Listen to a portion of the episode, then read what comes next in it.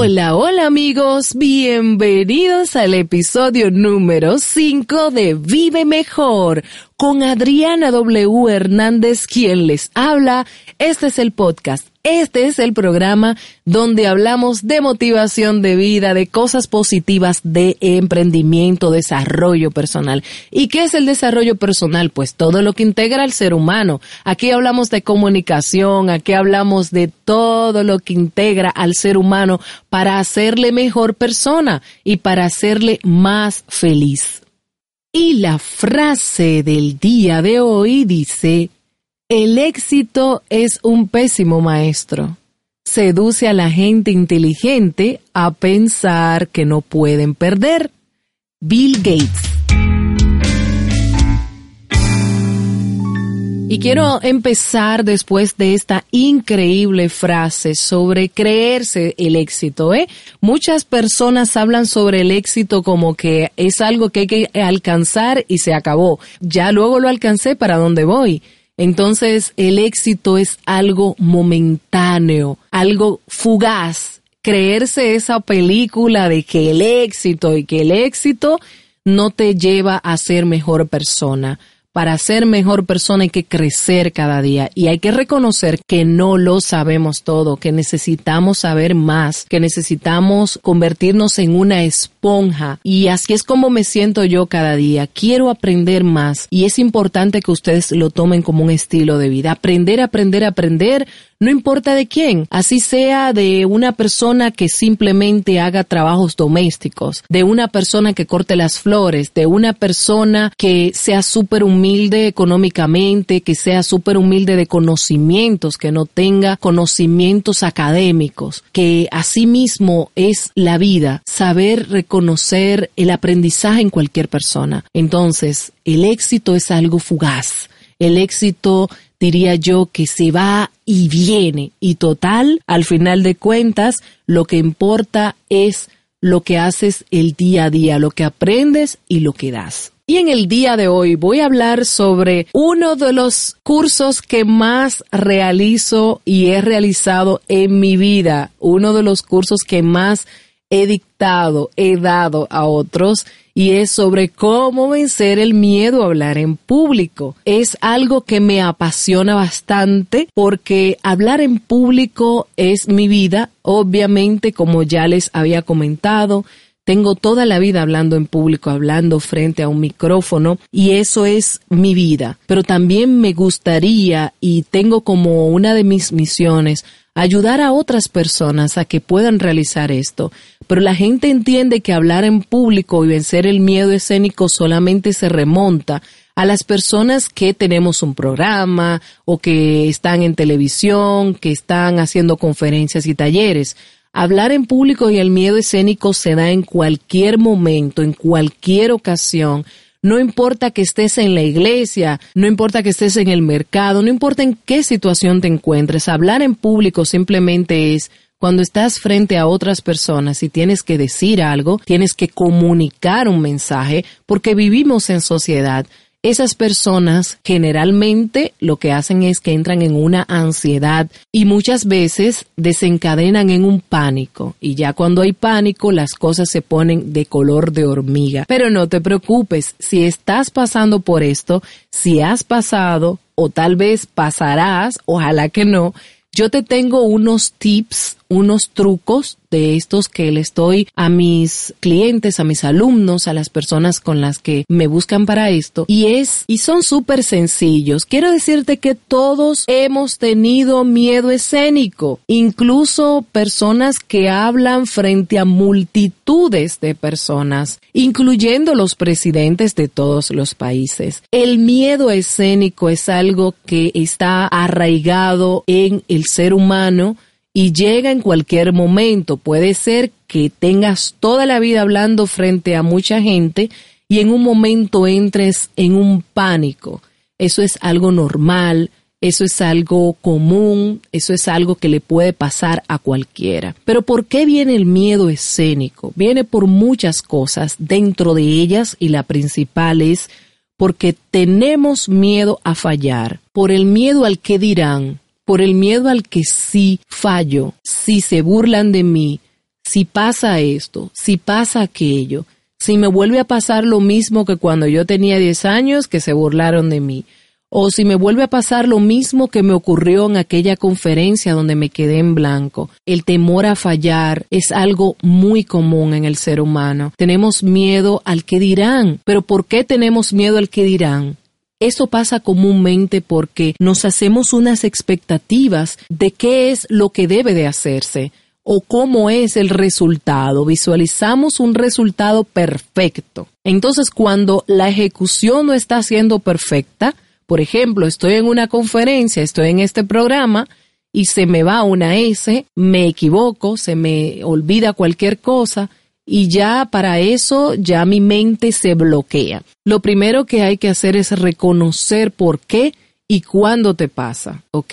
Reconocer por qué. Bueno, me pasa por qué, porque no estoy preparado generalmente, porque dejo todo para último. Me pasa porque tengo miedo de que se vayan a burlar de mí. Me pasa porque no estoy segura de lo que voy a decir. No estoy preparada, no me he aprendido las cosas, no sé cómo prepararlas. Eso es importante saber por qué te pasa y cuándo te pasa. Si solamente te ocurre en ciertas situaciones, cuando estás en un lugar en específico o te pasa generalmente o siempre. Una vez sepamos cuándo nos pasa y por qué nos pasa, entonces debemos de comenzar a trabajar con el autoestima. Van a escuchar mucho el autoestima en este programa porque la autoestima tiene que ver con muchas cosas y dentro de ellas el miedo escénico. Ese miedo al que dirán es un miedo que ocurre porque la autoestima generalmente no está en su lugar.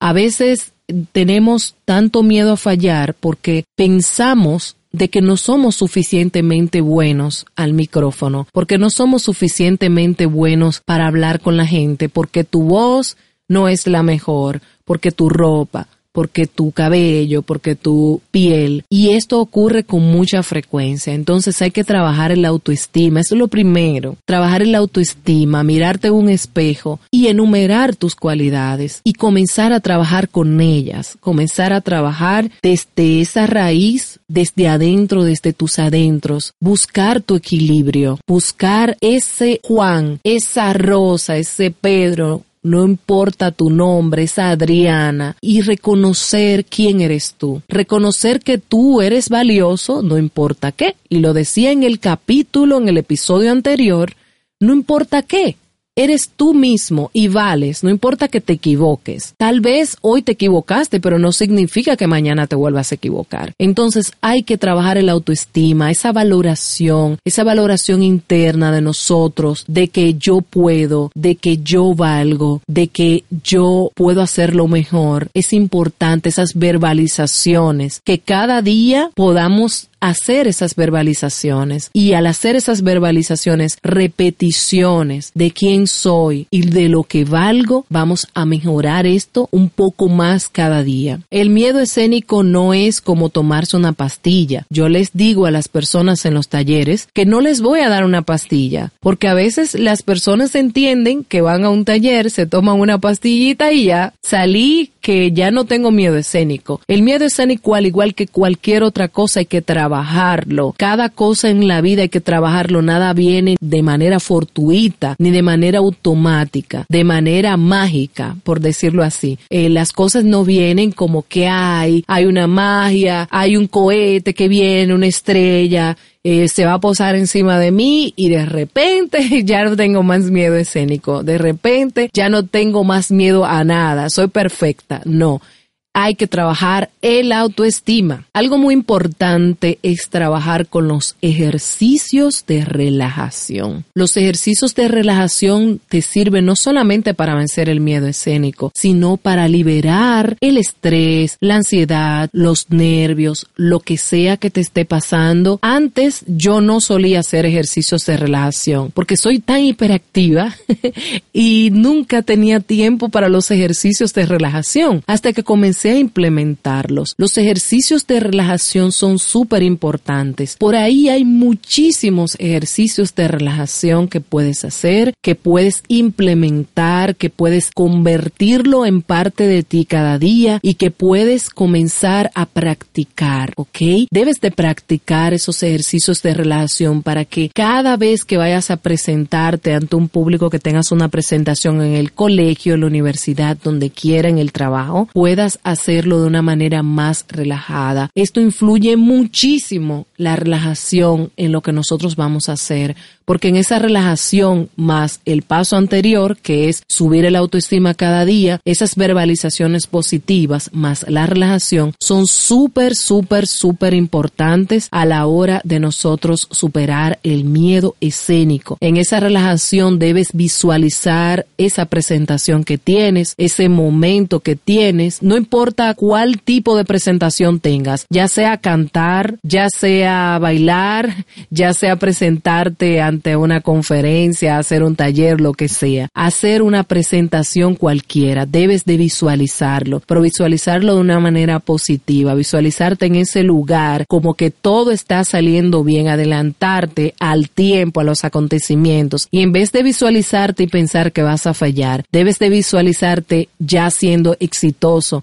y eso es muy importante porque esto te va a ayudar a triunfar casi el 100%. Otro punto muy importante para vencer el miedo escénico es la lectura en la lectura podemos encontrar una fluidez de vocabulario. En la lectura podemos encontrar una fluidez verbal que es importante tenerla antes de hablar en público. Muchas personas se quedan en blanco, pero si automáticamente tienes un sinónimo, te llega esa palabra que estabas buscando. Es muy importante. Aparte de todo, que es importantísimo, evitamos que se nos trabe la lengua, evitamos eso de quedarnos sin palabras, etcétera. Entonces, no importa de qué sea el tema que más te guste, ya sea de belleza, deportes, de farándula, hay que leer, pero hacerlo en voz alta, porque al hacerlo en voz alta, tu cerebro se va a acostumbrar a escuchar tu voz. Al escuchar tu voz, a escuchar el timbre de tu voz, y te recomiendo además que existen en todos los teléfonos celulares actualmente programas donde puedes grabar tu voz y escucharte. Yo sé que al principio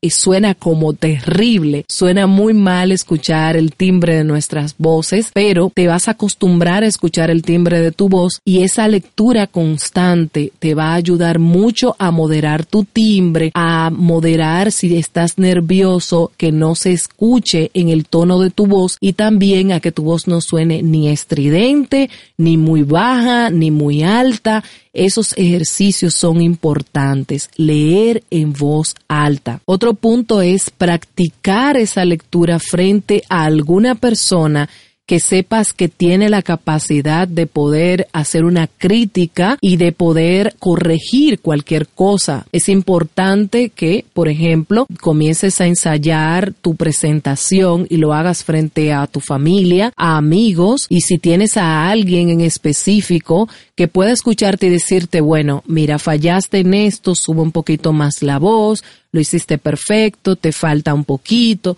Es importante que hagamos esto para que lo puedas hacer perfecto en cualquier momento. Otro punto es ensayar. Hay que ensayar y prepararse. Muchas personas fallan no es porque en sí tienen el miedo, sino que fallan porque no se prepararon y al no prepararse, no prepararse suficiente, lo que hacen es ir a improvisar.